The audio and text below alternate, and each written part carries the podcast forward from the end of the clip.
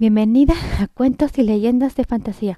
Si quieres oír este cuento o leyenda y muchos otros, no tienes más que dar clic en mi canal de Anchor o Spotify para recibir notificaciones de los nuevos episodios. Cuento infantil. La reina Elsa está en peligro. Autora Diana Navarro de la Ciudad de México, para todos ustedes.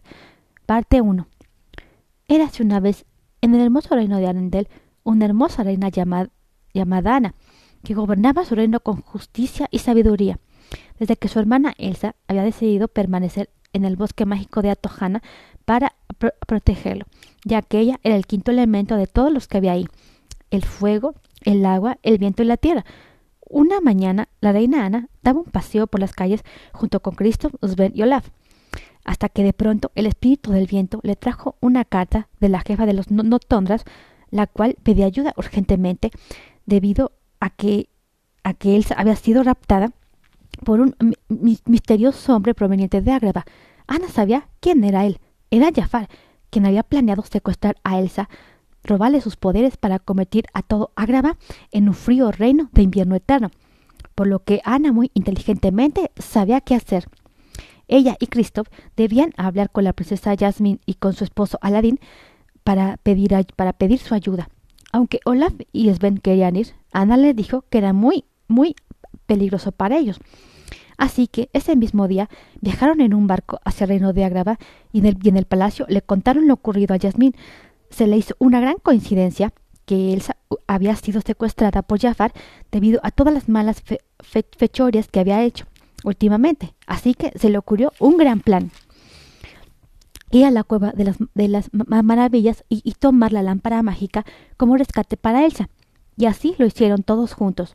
Yasmín, Aladín, Ana y Christoph cruzaron juntos el desierto y con el escarabajo dorado que Yasmín traía como broche en su cabello, lo usó para hacer despertar a la cueva de las maravillas y así lo hicieron. Y así sucedió. Así que literalmente la gran cueva en forma de cabeza de tigre solo les permitió pasar con la condición de que no, no tocaran nada más que la lámpara mágica los cuatro entraron y bajaron por unas escaleras topándose con toda clase de riquezas y tesoros a su alrededor. Al llegar ante la lámpara, las dos chicas la tomaron juntas, aunque Ana no, no, entendía muy bien el por qué Jafar quería una lámpara mágica. Mas Yasmín le, le, pudo explicar a Ana que dentro de él había un, poderoso genio que concedía solo tres deseos, así que Ana ya estaba pensando en un nuevo plan para rescatar a Elsa. Parte 2 mas cuando llegaron al palacio ya era muy tarde. Jafar se había apoderado de todo ahí al convertirse en el nuevo sultán. A esa la, la, la, tenía encadenada para que, para que fuera su esclava. Y al sultán se le, se le había convertido en una marioneta. Ana y Yasmín sabían que, que tenían que hacer algo para rescatar a Elsa y al sultán. De repente los cuatro irrumpieron en el salón del trono, donde Jafar, al ver que Yasmín le había conseguido la lámpara mágica, serio malévolamente y, se la quitó enseguida. Ya tienes lo, que pediste, ahora suelta a Elsa y, al sultán, le, gritó Ana.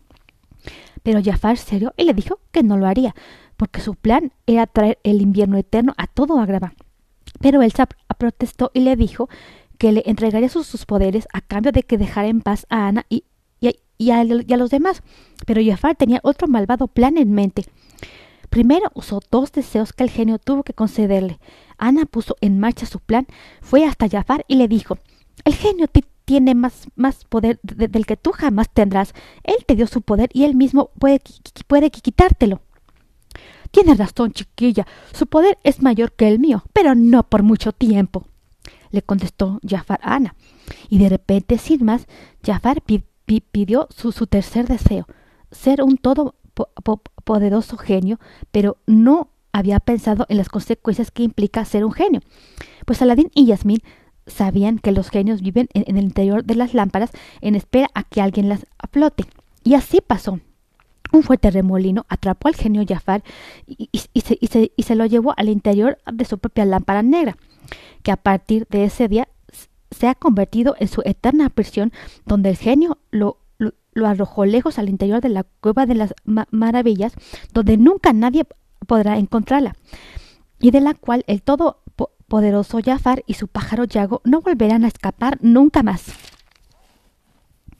La aventura acaba bien. Ana y Yasmín liberan a Elsa y al sultán. Las dos hermanas se abrazan muy, muy contentas de estar juntas de nuevo. Igual lo hacen Yasmín y su padre. Al final Yasmín y su esposo Aladín le dan las gracias a Ana y a Cristo por toda su generosa ayuda y le, y le dijeron que siempre serían bienvenidos en su reino.